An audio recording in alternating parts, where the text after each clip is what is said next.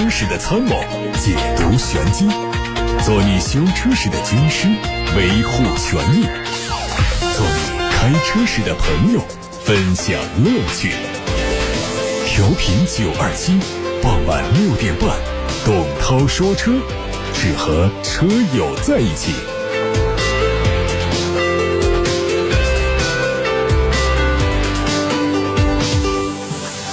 各位好，我是董涛，六点半到七点半，董涛说车节目还可以通过蜻蜓和喜马拉雅等平台收听网络直播。大家关于选车用车的问题、汽车消费维权的投诉，都可以打电话八六八六六六六六参与到直播当中，还可以通过董涛说车的微信公众号图文留言参与互动。先看新闻。新款的保时捷帕拉梅拉迎来了全球首发，它是中期改款，针对外观内饰、动力、配置很多方面做了升级。九款车型的建议售价九十七万三到两百四十五万八。这车由此前的双层布局换成了 C 字形的布局，前进气格栅的上方是贯穿式的设计，整体感很强。它的 Turbo S 版本的前包围两侧进气口的造型更加硕大，车尾的最大变化是灯组，虽然还是贯穿式的设计，但是内部的灯带重新做过调整，并且左右尾灯的面积增加，转向指示灯整体移到了下方。动力仍然是用 2.9T 的 V6 双涡轮增压发动机，新款的 GTS 用的是低功率的 4.0T V8。另外呢，新款的帕拉梅拉不会再提供 Turbo 版，而直接提供的是 Turbo S 版。这车用的是 4.0T 的 V8 双涡轮增压发动机，最大马力有630匹，峰值扭矩有820牛米。插电混动方面呢，也推出了 2.9T V6 插电式混合动力系统，纯电续航里程进一步增加。梅赛德斯奔驰 G 级 350T 车型。可能会在九月六号正式上市。结合此前的实车图和奔驰 G 五百的图片来看，预计会推普通版和暗夜特别版两款配置。此前网络上曝光的一次售价主要围绕九十八万八和一百四十二万八。不过，北京地区的经销商普遍表示，无论最终定价多少，都会继续加价销售。具体幅度还需要根据供需关系再做决定。海外媒体曝光了一组宝马全新 X1 的路试照片，预计在2023年亮相。外观上是更大尺寸的双肾格栅，外边还加入了大量的镀铬装饰。车身的轴距预计也会做进一步加长。内饰是曲面屏构成的数字仪表，风格偏向极简主义，并且加入了很多环保材料。动力是有内燃机，还有插电式混动以及纯电等多个选项。雷克萨斯官方传出消息，旗下的纯电动概念车 LF30 会在九月二十六号开幕的北京车展上首发亮相。它采用了极其夸张的设计，前脸保留了纺锤式的前格栅，有一块可变色的屏幕来代替。两侧呢是非常夸张的七字形开孔。动力纯电动的版本用的是四百千瓦的电动机。它配有一百一十千瓦时容量的电池组，续航里程可以达到五百公里以上。海外媒体曝光了一组吉普牧马人。四驱插电式混合动力版本的消息，计划在今年十二月份发布最终量产版，有望在明年开始销售。从此前发布的预告图看出，它对车头和尾灯组做了优化，尾门上方加装了插混版的专属 logo。动力用的是三点六升的 V 六自然吸气发动机加电动机组成的系统。另外呢，它会用上包括混动专用仪表以及附近充电点的导航显示系统。上汽通用官方传出消息，二零二一款的迈锐宝 XL 五三五 T 上市，三款配置售价十六万四千九到十八万四千九，相比二零二零款的一点三 T，价格方面全系涨了一万。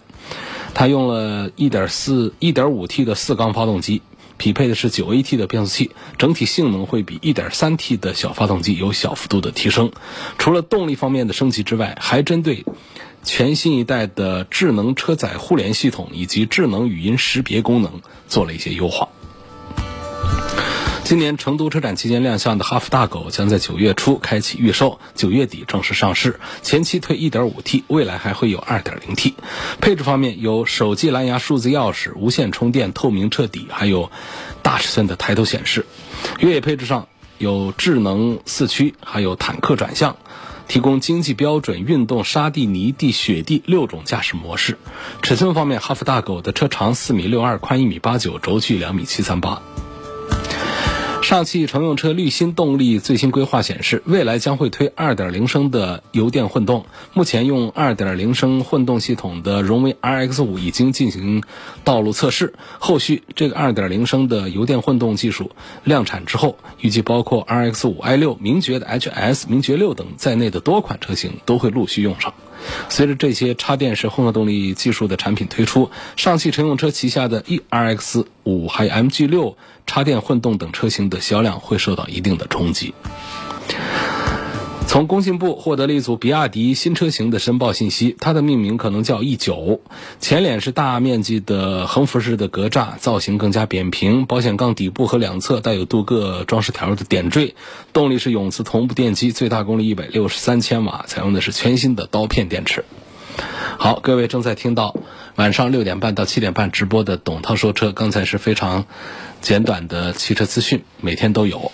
接下来的时间是接。受大家的消费维权投诉，以及解答大家的汽车选车用车的提问，提问留言的通道是楚天交广呼叫中心热线零二七八六八六六六六六，打通电话之后可以留言，可以通话。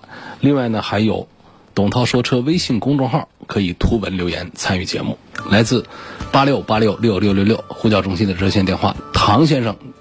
他第一个留言，他希望从功能啊、舒适性啊、发动机方面对比一下奥迪 A 六和奥迪的 Q 五，在一个品牌底下，通常不会有很多的动力系统，一个动力会有高的功率、低的功率做一个调教，再匹配一个发动机，或者说再来一个低排量的，通常呢有这么两样东西就可以组合生产出甚至几十款车型出来。所以大家看到同一个品牌价位接近的产品的时候，我们不用太关注他们在动力上有多大个区别。从生产的角度，通常不会搞得那么复杂。模块化的平台下，大家都会相对比较简单的，只是给你带来不同的外观造型、些许的配置上的区别，再就是营销概念上的一些差异化了。真正讲本质啊，你说这很多车啊。其实啊，那些零部件呢，它不可能说一车一个，它一定是很很大程度上的一种通用。这是我要讲的这第一个观点。那么第二呢，就是我总是讲一个定律啊，同一品牌底下价格接近的车，轿车比 SUV 划算啊，值得。因为像这个 Q 五，实际上它基于的这个研发和生产制造平台呢，它跟 A 六它是不一样的。A 六是 C 级车的平台，那么奥迪的 Q 五呢？它是要基于一个 B 级车的平台，当然说在大众家族里面实际上是模块化平台，但是在我们的其他品牌里面是通行这么一个规则的。啊，你比方说我们看到的本田家族，那本田家族里面一个 CRV，它的价格呢跟一个雅阁跟 Inspire 是差不多的，但是呢它不是属于这个平台，它来自于什么思域这个平台，也就是比雅阁他们低一个段位的平台上的产品。那么在大众家族里面，比方说咱们的这个。途观这些卖的跟帕萨特是一个价位，但实际上它在平台这个级别上呢，它是跟这个速腾啊，跟这些是一个段位的。那么在宝马车上，在奔驰车上，在奥迪车上都是这样的一个关系。因此呢，我给唐先生的结论建议呢，就是这样一句话：奥迪 A 六和奥迪 Q 五现在卖的是一样的价格。那么你要是买 A 六的话，我认为你会占到一点更多的便宜，就是在性价比这个角度上。获得会更多一些，啊，那么在功能性、舒适性、发动机这方面，这唐先生提的三个点，发动机刚才已经说过了，就不用比了，啊，如果有区别也是调教区别。在舒适性方面呢，轿车的后排的坐姿和舒适程度通常都会比 SUV 要强一些。那么对于前排来说呢，会掉一个个儿。SUV 如果不是个假 SUV，这不是瞎说啊。我们很多 SUV 坐的矮矮的，其实跟开个轿车差不多。那么正常的一个 SUV 呢，前排视线会好一些，因为底盘高一点，座椅也会设的高一点，视野啊会开阔一些。然后呢，腰板啊挺得直一些，腿也伸得长一些，所以更适合跑长途啊开 SUV。所以同样的一个司机。在开同样一段高速的时候，可能我们的轿车司机啊，嗯，他可能在个一百多公里啊，都希望能够休息一下。但是 SUV 呢，它可以撑得更长一点，再休息。这是在舒适性方面的对比。功能性这个事儿上呢，其实讲这个乘坐啊，还有通过呀、装载呀这三大功能啊，我认为呢，像奥迪 A 六和奥迪 Q 其实区别都不大。下面一个问题呢，问林肯的冒险家怎么样？这个车和锐际到底是个什么关系？精装版的锐际啊，因为它和锐际是跟福特的锐际是基于相同的 C 二平台，是在长安生产的，长安福特重庆工厂生产。他们的动力包括变速箱都是完全一样的。嗯，如果要说有不同的话，也只是调教上的微弱的区别。底盘也是一样的。如果有说不同的话，林肯冒险家它调调的要更加柔软舒服一点，福特锐际呢更加硬朗一点。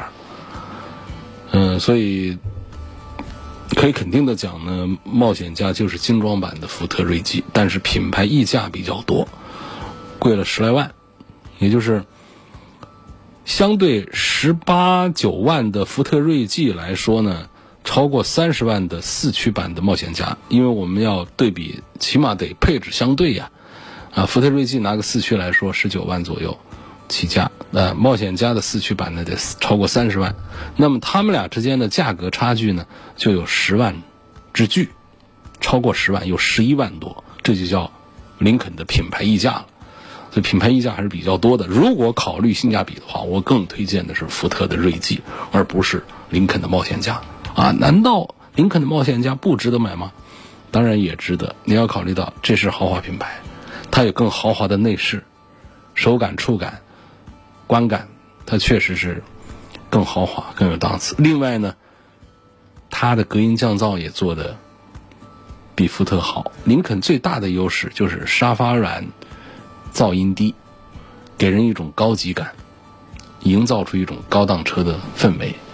你在实际试驾的时候，你会感觉到，虽然说跟福特锐际用的是同样的动力总成，但是它采用了一些，呃，像引擎舱的一些双层隔音呐，这样这等等一些设计。冒险家就很安静，啊，车内的静谧性做得非常好，然后座椅的包裹性啊，视觉上豪华感都好于福特。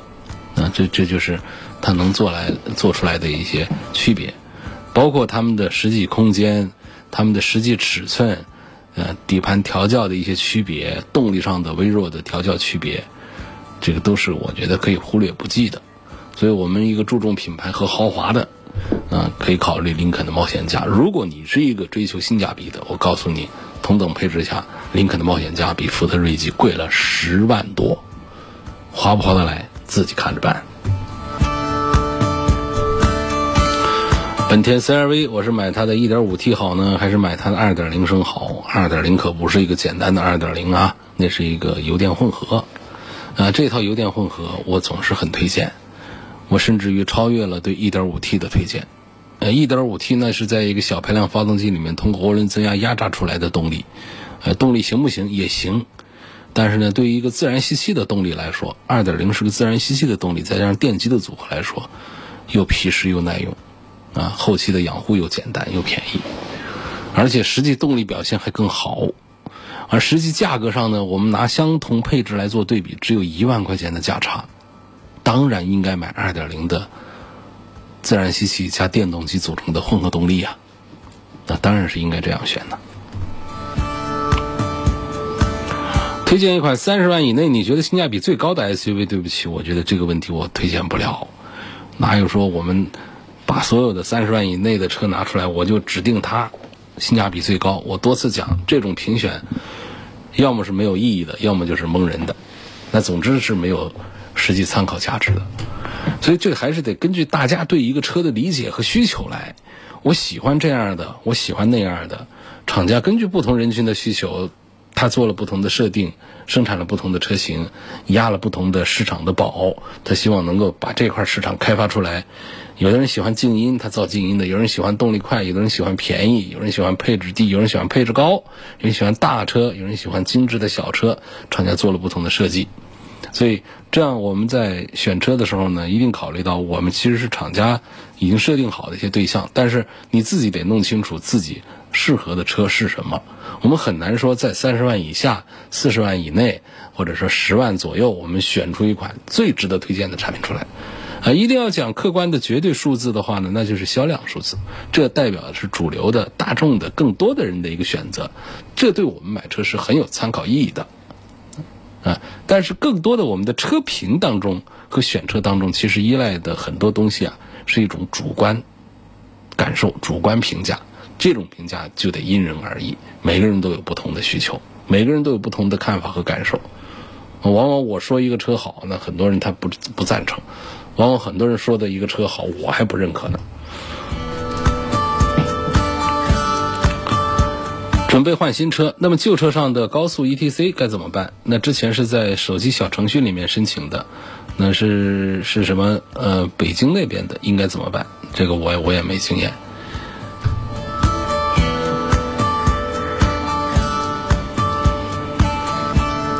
呃，我喜欢本田皓影的外形，这个车值不值得买？你喜欢的外形，其实你你更应该被它的内部的空间和沙发的舒服所打动，包括它动力体系和底盘体系的一些东西。其实皓影的外形，你说它多漂亮，这谈不上。我觉得在皓影身上最大的优势来自于后排的空间，然后来自于它沙发的舒适感。我觉得在二十几万的产品当中啊，后排的舒适啊，这皓影也好，还有。东风本田的 URV 也好，确实是做的非常非常好。在八六八六平台上，陈先生他投诉武汉的一家别克 4S 店，他买的车是别克 GL 八，然后在六月份呢，销售员就说车到了，带我到车库看了车啊，交了全款四十六万元，说办好上牌手续之后再通知提车，结果一直到现在我也没有提到车。找四 S 店交涉很多次，之前是给我写承诺书，承诺提车时间，但是时间是一拖再拖，承诺提车时间也总兑现不了。现在就直接说没钱，啊，去赎回这个车子的合格证，也没钱退给我。希望节目组能帮我维权。大家听听啊，这个完全是四 S 店一方的责任啊。按照陈先生的说法，完全是四 S 店的错误。交了全款，看到了车。但是提不出来车，现在钱也退不出来了，说钱也没了，这不是个骗子公司吗？当然，他可能有很多的原因，资金链断了，啊，这个没有钱交给还给银行，银行不给合格证，所以这车交不了。但不管怎样呢，你欠消费者的一台车，这是事实。那这种情况，不管背后什么原因，应该承担相应的法律责任。嗯，这陈先生。你的问题我已经拍照下来了，但是明后两天呢是休息日，我们会尽快的转交给相关的记者去调查处理，帮助协调沟通。下面有个朋友说，顾先生，他说我预算二十五万，打算买一辆 SUV，主要是家用，希望主持人帮我从经济的角度推荐一下。我就考虑的是油耗、后期维护保养费用和小毛病要少。你这个就直接你看日系车就好了，日系车的本田的 CRV 啊、皓影那个皓影啊这些都挺好的，这个满足你经济方面的一些要求，油耗低、后期维护便宜啊等等，小毛病少，一定是能够让你满意，一定可以做到的啊。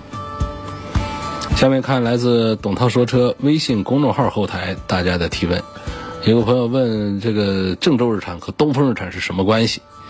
这个话题估计好多人不感兴趣啊，但是也从来没有跟大家聊过，也是有必要聊一下。我们呃很多品牌在中国市场上呢会有两家合资公司，比方说南北本田、南北丰田，啊都是本田跟咱们东风公司合资一个公司叫东风本田，跟广汽集团合资公司叫广汽本田。那丰田跟一汽集团合资一个叫一汽丰田，跟广汽集团合资一个叫广汽丰田。那唯独日产这个事儿呢，它没有说在中国来合资两家，嗯，它主要是和东风的这个合作。实际上，在跟东风合作之前呢，最早呢，这个中日双方合资组建的这个呃中国和日产汽车方面，合资组建的整车制造企业就是郑州日产。啊，这个郑州日产呢，那早在九几年、九十年代就有，啊，就成立了。那么现在呢，是全资的东风汽车旗下的子公司。那东风有限底下有两个公司，啊，东风日产和郑州日产。所以这个严格讲呢，跟刚才说的本田和丰田的这种关系，它是不一样的。啊，把这个关系说清楚了。那顺带着再。回答另外一个朋友关于途达的提问，反正这是属于郑州日产的车嘛，就放一块儿来说了。呃，途达这个产品，这位朋友问说，啊，他就很简单的问，要评价一下是否值得买。呃，从价格体系上看，这么大的块头那是值得买的。呃，顶配不到二十五万，这么大个车，而且郑州日产的生产工艺啊，也是这个。呃，日产汽车的一个这个标准水平达到了标准水平，不用担心这一些。但是呢，这个车的这个设定上呢，我觉得还是有一些让我们消费者难以理解的地方。就是说，我们消费者其实现在要一个硬汉非承载式车身的车的话呢，呃，我们还是对这个车的其他方面的要求啊要。高一些，但是这个郑州日产这车用了一个非承载式车身呢，然后又做的还比较舒适，但是呢，在有一些配置上，包括动力的配置上比较弱，包括像安全的配置上，全全系用的还是鼓式的刹车，这都是一些相互矛盾的东西。我们作为一个硬派的越野车呢，你其实舒适性方面不用太讲究，但是你在安全配置和动力配置方面你要更讲究，所以这是郑州日产生产这个途达。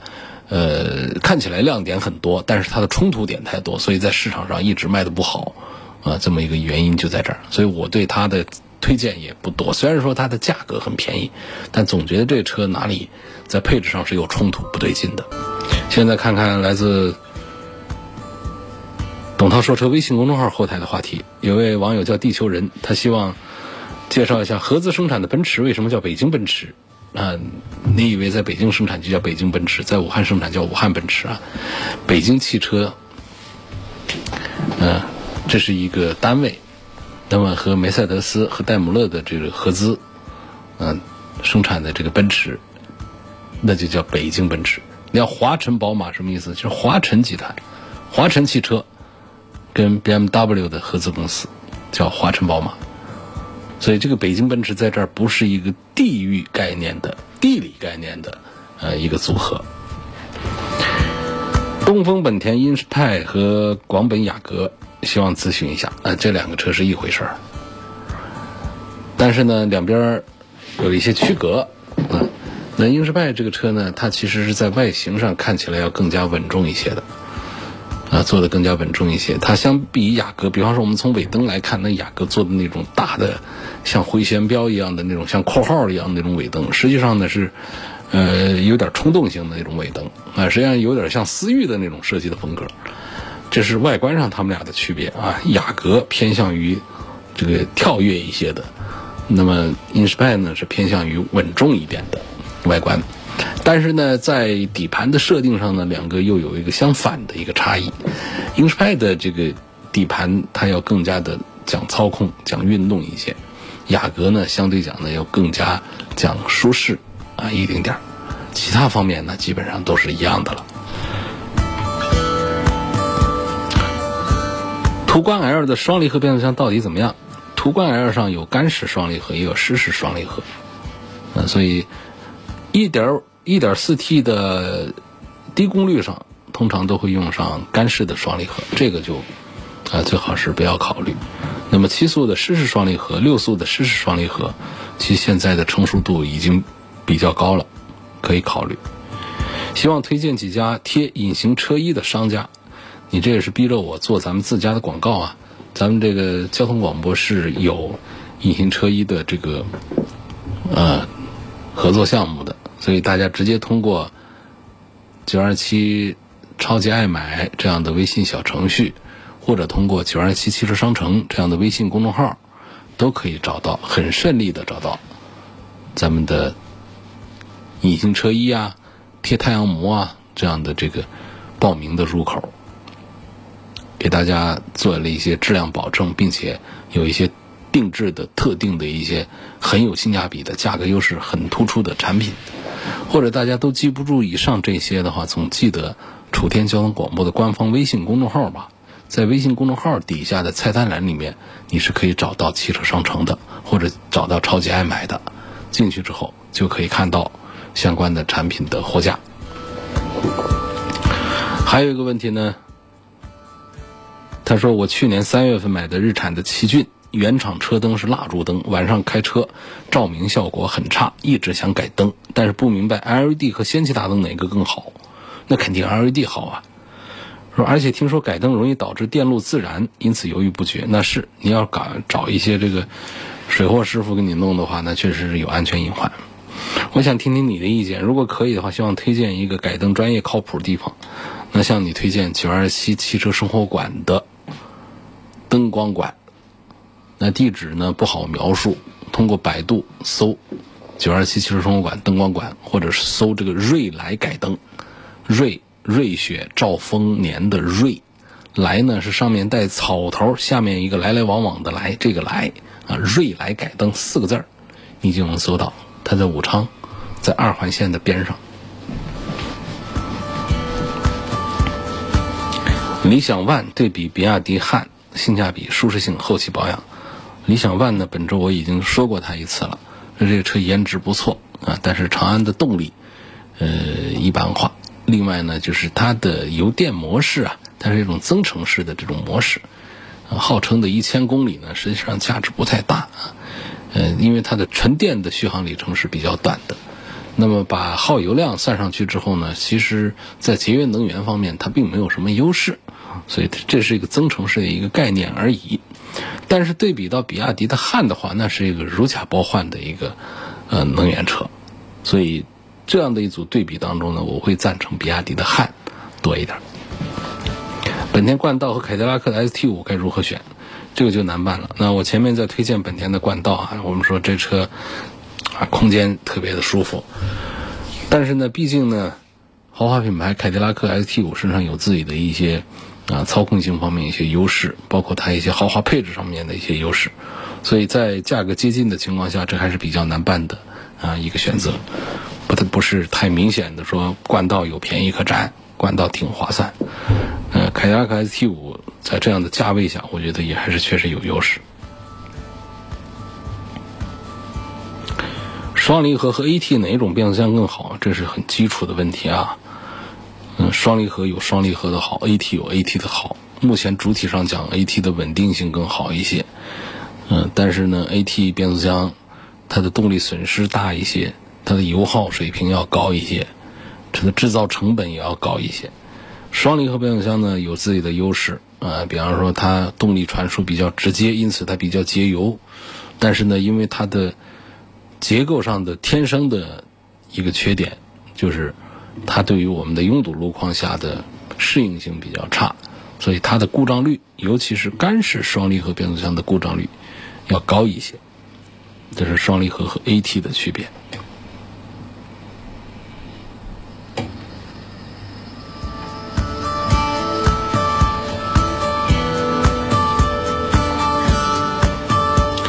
准备订车了，在轩逸经典和大众途凯1.5的舒适版之间摇摆个不定。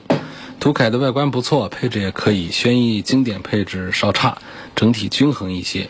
女士开，希望给一个意见。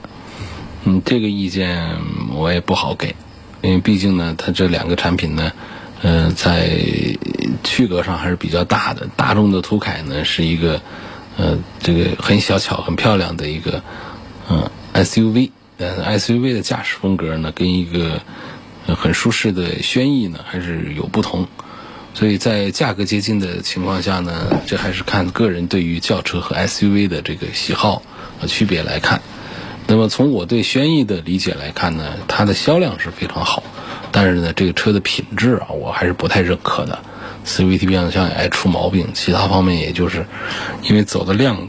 大，所以它的制造成本也比较低，车子舒适性做的比较好。如果说我们想，我们开着一个途凯上街的话呢，可能还没有那种太街车的感觉。但是开着一个轩逸的话呢，那是个如假包换的一个烂大街的一个车了。所以我们是希望这个车能够亮眼一点，稍微与众不同一点，很漂亮的小途凯，这是可以优先考虑一下。如果说我们就想啊融进人群当车车流当中，不是想它有什么扎眼的，我就想买一个特别保值的，然后车的舒适性又比较好，反正买了也错不了多远。那么多人一个月卖几万台，啊销量最好最好的轩逸，那么买轩逸其实也都没怎么错。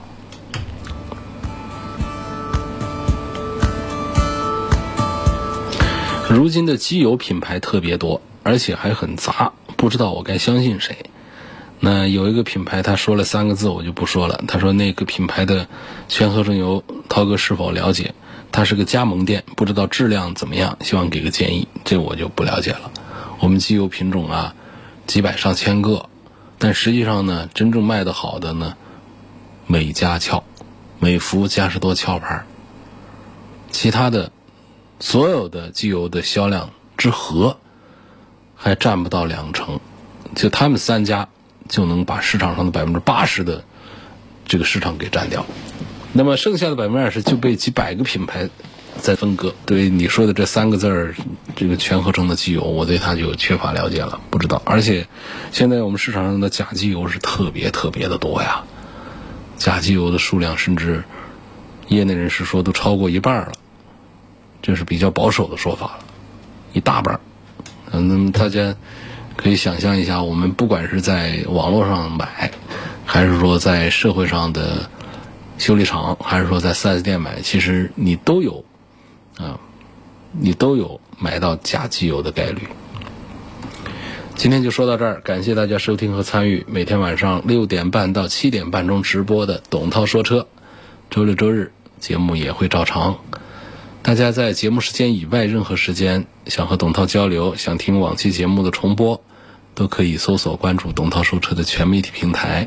他们广泛的分布在微信公众号、微博、蜻蜓、喜马拉雅、微信小程序、梧桐车话、车架号、易车号、百家号等等各种平台上。每天晚上六点半到七点半，欢迎各位在调频九二七的电波里听董涛说车。